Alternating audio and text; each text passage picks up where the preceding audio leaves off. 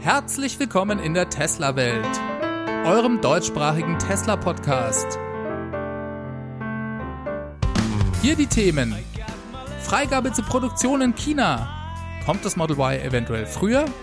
Und Deep Learning für Scheibenwischer.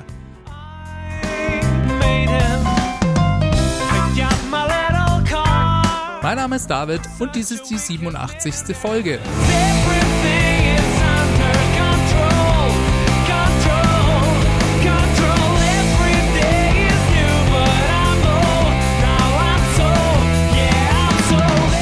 Und herzlich willkommen zusammen zu dieser 87. Folge der Tesla Welt. Wow, 87 Folgen schon. Die Zeit schreitet in einem unglaublichen Tempo voran. Es wird alles immer schneller, zumindest gefühlt. Es fehlt nicht mehr viel, dann sind die 100 voll. Mal sehen, was wir zu diesem Anlass machen. Muss ich mir noch was einfallen lassen. Es war schon wieder sehr viel los diese Woche. Wir starten direkt durch. Tesla hat in China von den regulatorischen Behörden die letzten notwendigen Zulassungen und Genehmigungen bekommen, um offiziell mit der Fahrzeugproduktion in der Gigafactory 3 in Shanghai beginnen zu können. Die Meldung dazu kam vom chinesischen Ministerium für Industrie und Informationstechnologie. Tesla ist jetzt offiziell voll akkreditierter Automobilhersteller in China und darf jederzeit mit der Produktion vor Ort loslegen. Ja, eigentlich keine sonderlich aufregende Meldung, denn was soll die chinesische Regierung denn schon anderes entscheiden, nachdem sie Tesla derart beim Bau und auch bei der Finanzierung der Gigafactory 3 geholfen hat? Trotzdem war die Meldung in allen Medien zu lesen, als sei es eine große Überraschung. Ich denke, vielleicht ist für viele Leute die große Überraschung, dass tatsächlich noch vor Ende des Jahres in China erste Fahrzeuge von Tesla gebaut werden. Und vielleicht ist das ja der eigentliche Grund, warum diese Meldung für so ein starkes Medienecho sorgte. Gerüchten zufolge soll es mit der Produktion bereits jetzt am Wochenende um den 20. Oktober rum losgehen bzw. losgegangen sein. Diese Info kam von Bauarbeitern, die auf dem Gelände arbeiten und angeblich Gespräche zwischen Tesla-Mitarbeitern über das Anlaufen der Produktion überhört haben sollen. Vermutlich werden wir am Mittwoch also heute, falls ihr die Folge am Erscheinungstag hört, abends nach dem Börsenschluss im Tesla Earnings Call ein Update dazu bekommen, könnte ich mir sehr gut vorstellen, dass Elon den Earnings Call als Plattform dazu nutzt, um mitzuteilen, übrigens, Produktion in der Gigafactory 3 läuft jetzt. Von Elon hat man letzte Woche nicht mehr so viel gehört, denn er ist auf Twitter erstmal auf Tauchstation gegangen. Am 18. Oktober schrieb er da noch, dass er für ein paar Tage offline gehe. Seitdem war Funkstille. Ich nehme das hier gerade am Montagabend auf und Elon hat eben zwei neue Tweets geschrieben. Das ist gar nicht mal so ungewöhnlich, dass er sich hier ein paar Tage Auszeit nimmt. Das hat er meines Erachtens schon mal kurz vor einem Earnings Call gemacht. Ob er damit Ärger um den ein oder anderen Tweet so kurz vor der Veröffentlichung des finanziellen Quartalsergebnis vermeiden möchte, oder einfach nur gerade die Nase von Twitter voll hat, darüber kann man selbstverständlich nur spekulieren. Jetzt ist es aber nicht so, dass die Gigafactory 3 einfach so fertig dasteht und wir nur darauf warten, wann denn das erste Model 3 hinten rauskommt. Tesla hat längst mit der zweiten Ausbauphase angefangen. Es wurde bereits mit dem Bau weiterer Gebäude begonnen und die chinesische Global Times schrieb dazu diese Woche, dass Tesla hier im Moment an einer Batteriefabrik baue. Die Global Times zitierte jemanden, der angeblich recht nahe an den Bauarbeiten dran ist und Connections zu einer der Baufirmen hat. Weiter war hier zu erfahren, dass die zweite Aufbauphase deutlich schneller gehen werde als der Bau des ersten großen Hauptgebäudes. Nur mal zur Erinnerung, das Hochziehen des Hauptgebäudes wurde in nur sechs Monaten realisiert die Global Times geht hier also von einer noch schnelleren Realisierung des zweiten großen Gebäudes aus. Jetzt ist natürlich die große Frage, was Batteriefabrik genau bedeutet. Sollen hier lediglich Battery Packs zusammengebaut werden? Oder geht's hier bereits um eine eigene Zellproduktion bei Tesla? Wir wissen ja, dass Tesla für China zumindest einen Teil der Zellen von der Firma LG Chem beziehen wird. Das habe ich euch in der Folge 79 erzählt. Aber selbstverständlich ist es auch inzwischen ein offenes Geheimnis, dass Tesla an der eigenen Zellproduktion arbeitet und diese vermutlich im ersten Quartal 2020 an dem geplanten Batterie- und Powertrain-Investorentag ankündigen wird. Hier meine Meinung dazu. Ich finde Berichte wie von der Global Times sollte man immer ein bisschen mit Vorsicht genießen. Der Bericht bezieht sich ja auf irgendwelche zum Teil anonyme Quellen aus dem Umfeld des Gigafactory 3 Baus. Gleichzeitig erscheint es mir logisch, dass, wenn Tesla irgendwann selbst eigene Zellen herstellen wird, dies selbstverständlich auch in der Gigafactory 3 erfolgt. Diese müssen irgendwo produziert werden. Der Bau eines extra Gebäudes dafür ist also durchaus denkbar. Dass das neue Gebäude ausschließlich für das Zusammenbauen der Battery Packs gedacht ist, macht für mich weniger Sinn, denn die Produktion des Model 3 beginnt ja jetzt bereits. Und wie gesagt, es ist ja auch bekannt, dass Tesla zunächst Zellen lokal von LG Chem beziehen soll. Und daher glaube ich, dass auch von Anfang an der Zusammenbau der Battery Packs vor Ort in China geschehen wird. Und dies muss dementsprechend in dem bereits existierenden Hauptgebäude passieren. Das können sie ja schlecht unter freiem Himmel machen. Von dem her wäre für mich logischer, wenn dieses neue Gebäude, wenn es wirklich eine Batteriefabrik ist, tatsächlich für die Zellproduktion bestimmt ist. Aber hey, alles ist möglich. Genau wissen kann man es nie. Tesla gibt dazu keine Infos raus.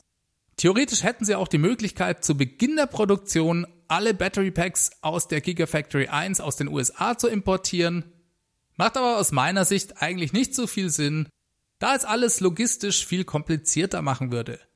Außerdem passt dieses neue Gebäude selbstverständlich auch vom Zeitrahmen her gut ins Bild, denn wenn man dem Bericht glauben kann, soll die Errichtung des Gebäudes in weniger als sechs Monaten vonstatten gehen. Sagen wir mal, sie brauchen bis Mitte Januar damit. Da bliebe noch ausreichend Zeit, um Produktionslinien darin bis zu dem Batterieinvestorentag aufzubauen, um an demselben dann die eigene Zellproduktion in der Gigafactory 1 und der Gigafactory 3 zu verkünden. Ihr seht also schon, es bleiben Spekulationen, aber es macht doch auch einfach Spaß darüber nachzudenken. Und die nächsten Monate werden dann zeigen, wie die Realität wirklich aussieht. Weiteren Anlass für Spekulationen gab es diese Woche auch durch einen Artikel, der auf cleantechnica.com erschienen ist. Dort war zu lesen, dass die Produktion des Model Y bereits im ersten Quartal 2020 beginnen soll. Gleichzeitig wurden diese Woche zum ersten Mal richtig viele Model Y Prototypen rund um die Tesla Fabrik in Fremont gesichtet. Und ich denke, auch das befeuerte nochmal besonders die Euphorie in der Tesla Community bezüglich der Meldung eines eventuell vorgezogenen Produktionsstarts. So Leute, ich weiß ja nicht genau, wer hier alles zuhört und wie genau euer Wissensstand ist. Deswegen fasse ich vielleicht nochmal ganz kurz die wesentlichen Details zum Model Y zusammen das Model Y ist ein neues Modell von Tesla, das zu rund 75 Prozent auf den Teilen des Model 3s basiert. Ich glaube, es sind sogar 76%, Prozent, um ganz genau zu sein. Es sieht dem Model 3 auch sehr ähnlich, ist vom Formfaktor aber ein Crossover-SUV. Es ist ungefähr 10% größer, auch 10% teurer als das Model 3 und hat ein bisschen weniger Reichweite.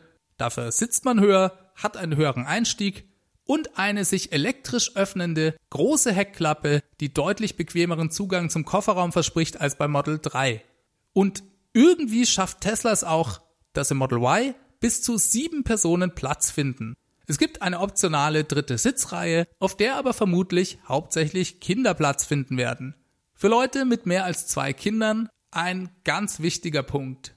Und Tesla verspricht sich vom Model Y, dass es das meistverkaufte Modell der gesamten Produktfamilie wird. Einfach aus dem Grund, weil dieser Formfaktor der Crossover-SUVs zurzeit derart beliebt ist. Auch wenn es große Ähnlichkeiten zum Model 3 gibt, will Tesla hier produktionstechnisch große Sprünge machen. Es gibt ein paar Neuerungen an dem Fahrzeug, durch die sich die Produktion nochmal deutlich leichter automatisieren lassen soll.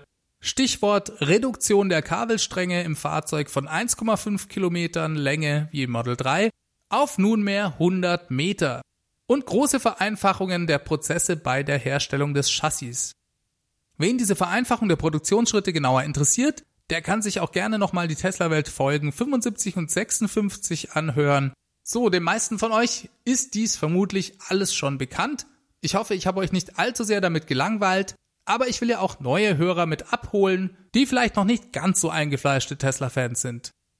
Kommen wir nochmal zurück auf die gesichteten Prototypen und auf den eventuell vorgezogenen Produktionsstart. Zu den Sichtungen. Da gab es einmal eine ganze Ladung von Model Ys auf einem Sattelschlepper zu sehen. Diese waren alle rot und hatten neuartige Felgen. Dann gab's eins in Midnight Silver Metallic, das zunächst in der Nähe von Fremont zu sehen war. Einen Tag später tauchte dann eventuell dasselbe Fahrzeug, zumindest hat es die gleiche Farbe und die gleichen Felgen, an einem Supercharger in Washington State auf. Und zwar in Vancouver. Das ist rund 1075 Kilometer weit weg von Fremont. Tesla führt also derzeit auch Langstreckentests mit dem Model Y durch. Und als letztes tauchte noch ein knallrotes Model Y mit schwarzen Felgen vor der Gigafactory 1 in Nevada auf. Erinnern wir uns kurz mal zurück. Die allerersten Model 3 Prototypen wurden in der Öffentlichkeit im April 2017 gesichtet. Und die ersten offiziellen Auslieferungen des Model 3 fanden ja bekanntlicherweise am 30. Juli 2017 statt. Das sind also knapp so vier Monate später. Kann man da jetzt direkt Rückschlüsse auf den Produktionsstart des Model Y ziehen? Naja, vermutlich nicht, aber es ist doch immerhin sehr interessant, diesen Anstieg der Testaktivität bei Tesla zu sehen. Wenn wir einen möglichen Start der Produktion im Q1 2020 besser einordnen möchten, dann muss man sich auch mal in Erinnerung rufen, was denn Tesla eigentlich bisher dazu so angegeben hat. Elon hat eigentlich immer davon gesprochen, dass die Massenproduktion des Model Y Ende 2020 erreicht werden solle. Also nicht Produktionsstart, sondern Massenproduktion. Daher ist auch klar, dass die Produktion selbstverständlich deutlich vorher anfangen muss. Trotzdem wäre ein Produktionsbeginn im ersten Quartal deutlich früher als erwartet. Denn die andere offizielle Angabe, die wir haben und die ich finden konnte, war im Brief an die Anleger nach dem zweiten Quartal. Diese Angabe stammt also vom 24. Juli 2019 und in diesem Dokument steht, dass das Model Y in Fremont ab Herbst 2020 gebaut werden solle. Herbst, das heißt also eher September oder Oktober. Jetzt kann man sicherlich in Betracht ziehen, dass Tesla mit diesen offiziellen Angaben etwas konservativer umgeht und die internen Deadlines und Ziele in der Regel deutlich optimistischer sind. Auch das hat Elon bereits öfters gesagt. Man will sicherlich vermeiden, dass es zu einem ähnlichen PR-Debakel im Falle einer Verzögerung kommt, wie ihn Tesla beim Einstieg in die Model 3 Produktion erleben musste. Und ich will hier auch nochmal in Erinnerung rufen, was Elon, ich meine, das war auch während des zweiten Earnings Calls, über die Auslieferungszahlen in den nächsten Quartalen gesagt hat. Er sagte, diese würden in Q3 und Q4 2019 gesteigert werden können, Q1 2020 werde hart, Q2 wäre immer noch hart, aber ein bisschen besser. Und Q3 und Q4 2020 werden phänomenal. Naja, und wenn wir das im Hinterkopf behalten, dann passt für mich ein Produktionsstart im ersten Quartal 2020 eigentlich ganz gut rein. Und mir fällt da einfach auch immer wieder dieser Battery- und Powertrain-Investorentag ein der auch im Q1 stattfinden soll und an den ich persönlich die Erwartung knüpfe, dass Tesla ab da ihre eigenen Batteriezellen im großen Stil herstellen wird. Vielleicht täusche ich mich auch, aber Elon hat immer wieder gesagt, dass Tesla das Model Y sowie auch alle anderen neuen Tesla-Modelle erst bauen kann, wenn ausreichend Batteriezellen zur Verfügung stünden. Und die große Frage für mich an diesem Investorentag wird nicht sein, ob Batteriezellen in Zukunft von Tesla selbst hergestellt werden, sondern ab wann und wie schnell das Ganze skaliert werden kann. Denn das entscheidet darüber, wann der Tesla Pickup Truck gebaut werden kann und vor allem auch ab wann der Tesla Semi-Truck in Produktion geht. Einen kleinen Ausblick, wie schnell diese Skalierung vonstatten gehen wird, werden wir vermutlich schon im November bei der Präsentation des Tesla Pickup Trucks bekommen, denn ich gehe mal ganz stark davon aus, dass Tesla eine Art Zeitangabe machen wird, wann dieser Truck in größerer Stückzahl verfügbar sein wird. Dann gab's diese Woche jede Menge Änderungen im Konfigurator für das Model 3. Das betrifft vor allem erstmal die USA, aber auch bei uns hat sich einiges geändert. Fangen wir mal in den USA an. Dort wurde als erstes Mal die angezeigte Lieferzeit, wenn man sich heute ein Model 3 bestellt, nach hinten verschoben. Bisher stand da eine zu erwartende Lieferzeit von zwei bis drei Wochen. Diese hat sich jetzt auf sechs bis zehn Wochen verlängert. Auf der deutschen Website steht hier immer noch ein Lieferzeitpunkt im November, das ist der Stand von 19. Oktober. Naja, und es lässt zwei Schlussfolgerungen zu. Einerseits baut Tesla die Fahrzeuge, die international ausgeliefert werden, immer am Anfang des Quartals, da diese ja noch verschifft werden müssen. Dementsprechend werden die allermeisten Lieferungen in den USA am Ende jedes Quartals gemacht. Daher rührt meines Erachtens auch diese neue Zeitangabe. Zweitens könnte man hier auch noch eine verstärkte Nachfrage vermuten, die sich ebenfalls auf das Lieferdatum auswirken könnte. Auf letzteres weist vielleicht noch ein anderes Indiz hin. Tesla hat nämlich bei Model 3 die Preise erhöht. In den USA sind es für die Standard Range Plus Variante 500 Dollar mehr, die Performance Variante kostet 1000 Dollar mehr. Interessanterweise steigt in den USA die Reichweitenangabe beim Standard Range Plus Model 3 um 10 Meilen. Hier stehen jetzt also 250 Meilen Reichweite nach dem amerikanischen EPA-Zyklus im Konfigurator. Kein Wort von Tesla, wie diese 10 Meilen mehr Reichweite zustande kommen. Ist es ein Software-Update oder hat sich hier vielleicht was an der Hardware verändert? Im Moment gibt's dazu keinerlei Informationen. Dann gab's noch eine weitere Änderung, das Performance Model 3 kommt ab jetzt mit dunkelgrauen 20 Zoll Felgen. Und zwar als einzige Option. Schauen wir mal in den deutschen Konfigurator. Hier ist immer noch der bisherige WLTP-Wert von 409 Kilometern Reichweite beim Standard Range Plus Model 3 zu sehen. Das Performance Model 3 hat ebenfalls die dunkelgrauen Felgen im Programm. Tja, und die Preise, da bin ich mir ehrlich gesagt nicht so ganz sicher. Denn ich habe schon relativ lange nicht mehr in diesen Konfigurator reingeschaut Meines Erachtens sind die Preise hier durch die Bank weg für alle drei Varianten um 1000 Euro gestiegen. Ich bin mir nur nicht genau sicher, wann die Preise gestiegen sind. Mein letzter Datenpunkt ist der Juli 2019, als Tesla zum letzten Mal die Preise massiv gesenkt hat. Zu diesem Zeitpunkt waren alle Varianten 1000 Euro günstiger als heute. Ja, und auch wenn es für uns als Verbraucher, die sich vielleicht gerade ein Model 3 kaufen wollen, ärgerlich ist, so ist es aus Tesla Sicht sicherlich eine gute Nachricht, denn das deutet auf eine starke Nachfrage hin und wird Tesla helfen, in die Gewinnzone zu kommen. Selbstverständlich ändern sich bei Tesla alle Nase lang mal die Preise, aber ich denke mal, zumindest für das vierte Quartal wird es jetzt erstmal so bleiben. Tja, also was die verbesserte Reichweite des Model 3 angeht, habe ich ja die These, dass Tesla im deutschen Konfigurator einfach das noch nicht anpassen konnte, weil man die entsprechende WLTP-Angabe nicht bestätigt bekommen hat.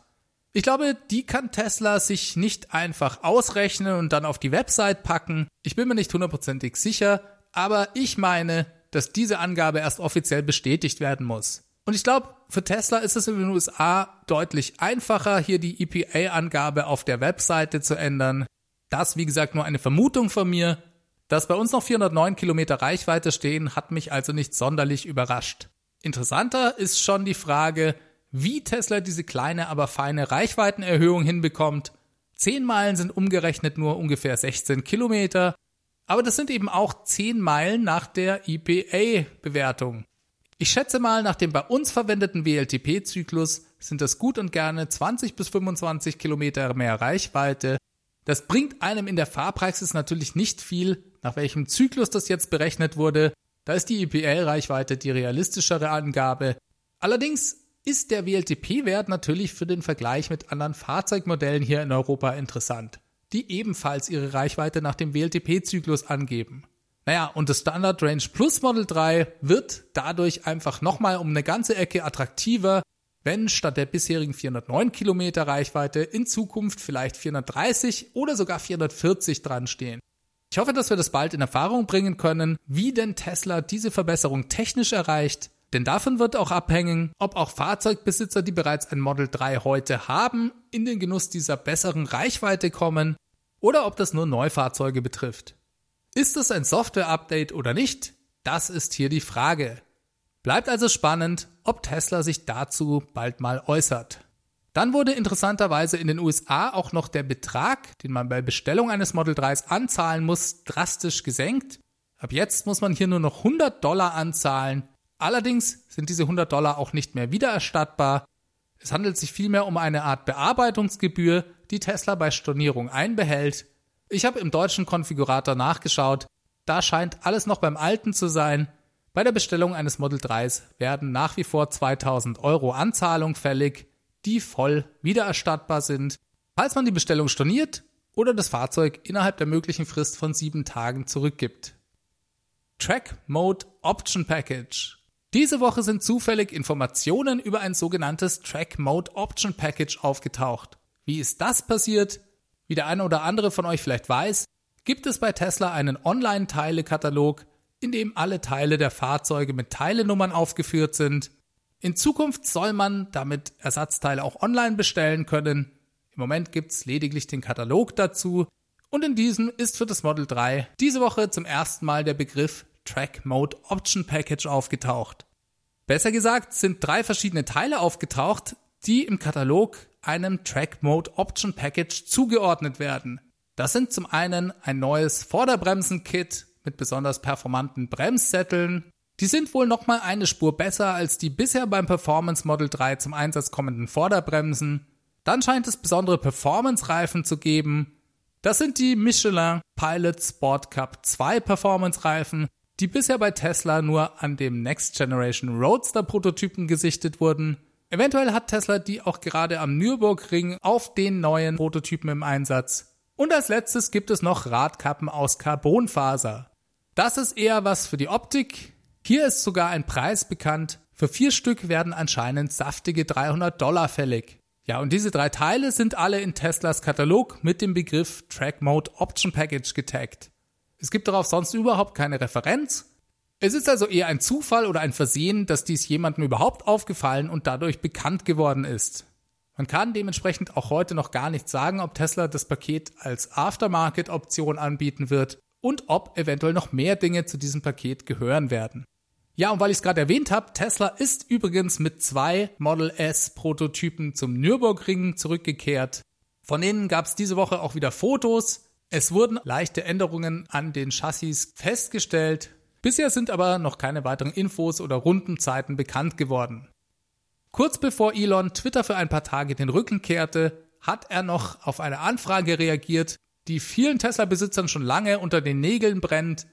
Es geht um die oft als recht lausig empfundene Umsetzung der automatischen Regenerkennung und Scheibenwischergeschwindigkeitsregulierung Jetzt werden manche von euch vielleicht denken, was ist denn das schon wieder für ein komisches Thema? Automatischer Regensensor, das ist doch ein absoluter Standard in fast jedem Fahrzeug. Und ja, das stimmt. Die meisten Fahrzeughersteller verbauen hier einen Standardsensor von Zulieferern, die seit Jahren zuverlässig ihren Dienst tun.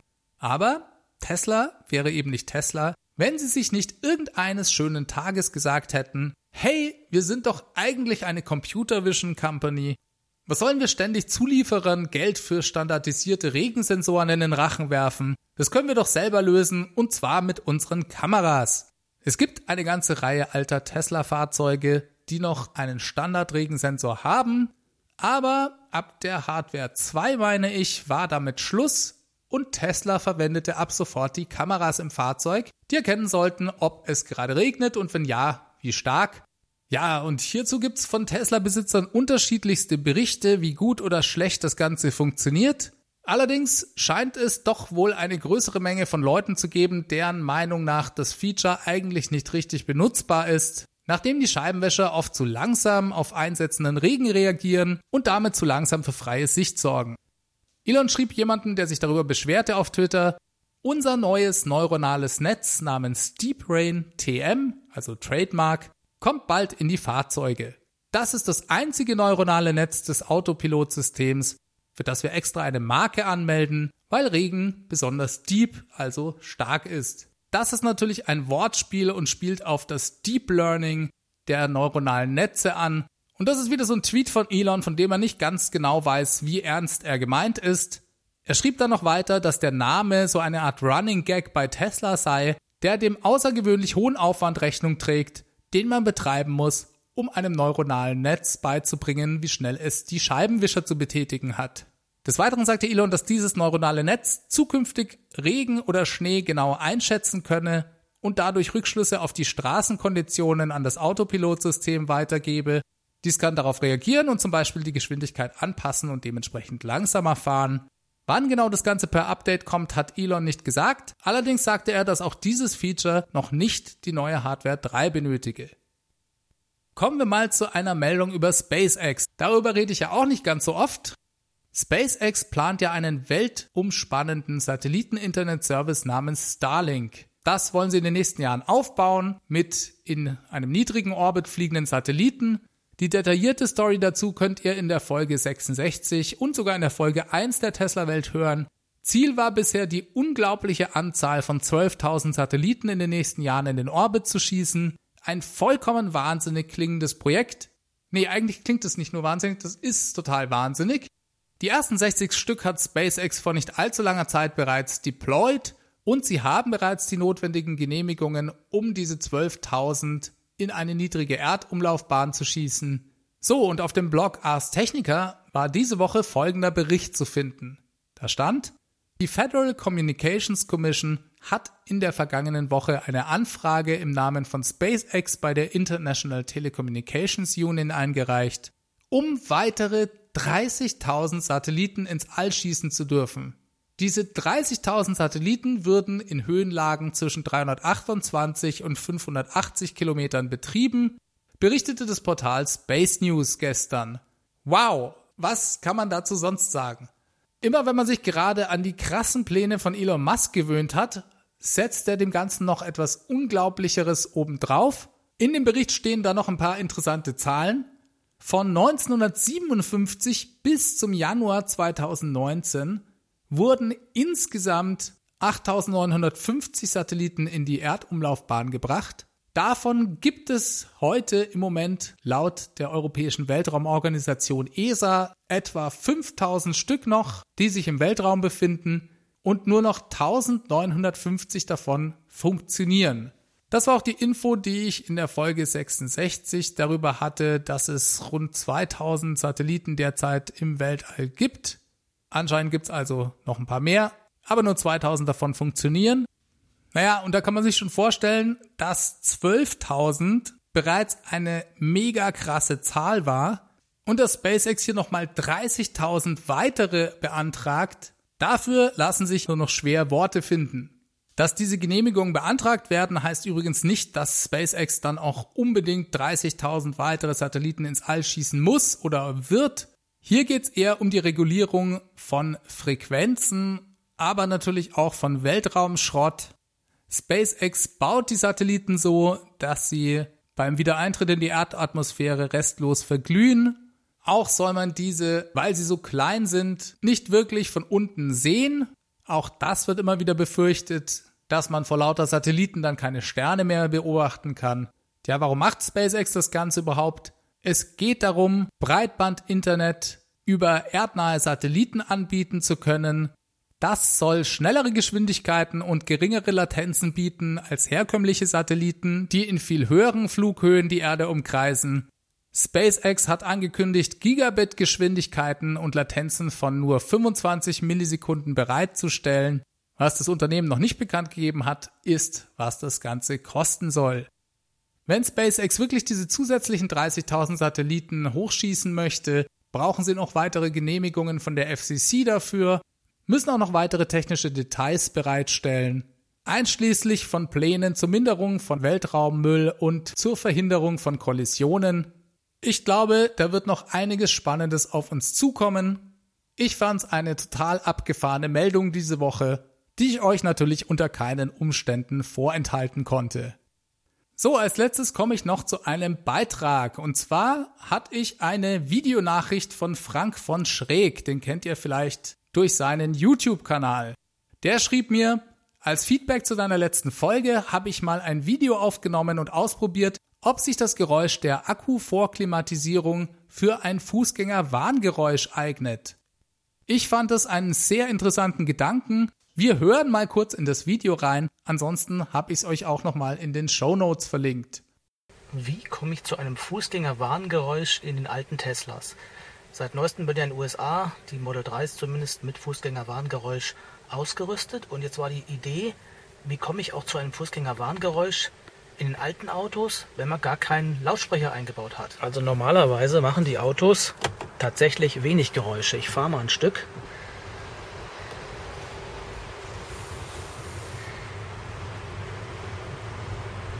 Also nur marginal vielleicht. Jetzt kann man aber folgendes machen. Ich navigiere einfach mal zum nächsten Supercharger und da mein Akku nicht optimal klimatisiert ist, wird hier nämlich auch die Akkuklimatisierung eingeschaltet. Und die macht nämlich definitiv ein Geräusch.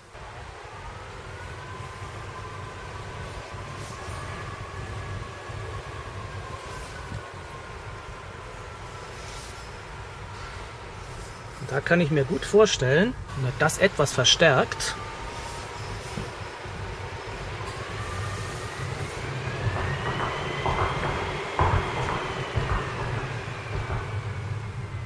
dass das ein gutes Fußgängerwarngeräusch abgibt. Ich glaube, das ist die Idee. Das kann allerdings ziemlich schnell auch ein Ende haben, wenn er nämlich meint, der Akku ist ordentlich klimatisiert. Was meint ihr? Ist das ein ordentliches Geräusch für so ein Model 3? Hört sich auf jeden Fall schon besser an als dieser komische T-Fighter oder was das da sein soll vom Elon Musk.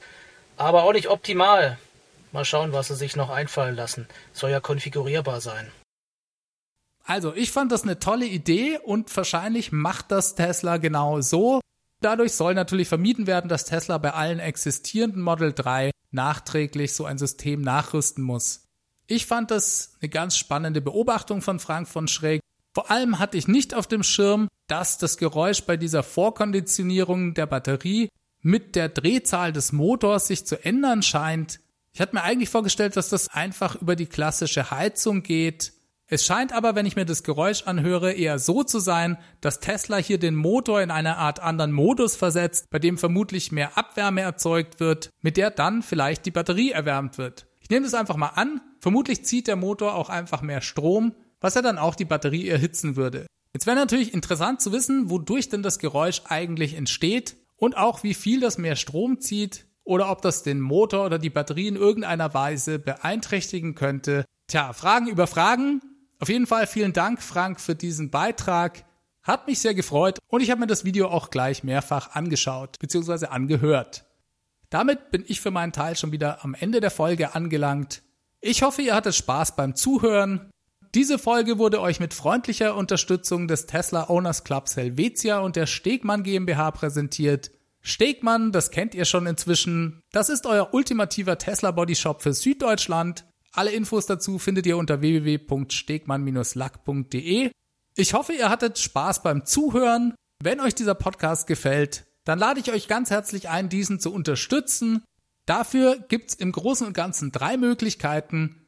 Ihr könnt auf www.teslawelt.de schauen. Dort gibt's ein paar Infos zu mir und zu dem Podcast und die Möglichkeit, ihn monatlich zu unterstützen. Vielen Dank an alle, die das bereits tun. Falls ihr gerade dabei seid, euch einen Tesla zu kaufen, könnt ihr selbstverständlich auch gern meinen Referral Code benutzen. Der Link dazu ist ts.la slash david 63148. Und eine andere Sache, die mir auch echt weiterhilft, ist, wenn ihr den Podcast, egal wo ihr ihn hört, auf iTunes abonniert, beziehungsweise bei Apple Podcast. Dazu müsst ihr natürlich Apple-Benutzer sein. Das hilft mir insofern weiter, da durch mehr Abonnenten der Podcast auch bei iTunes im Ranking steigt. Das tut er ebenfalls, wenn ihr mir hoffentlich positive Bewertungen in eurer Podcast-App oder eben auf iTunes schreibt.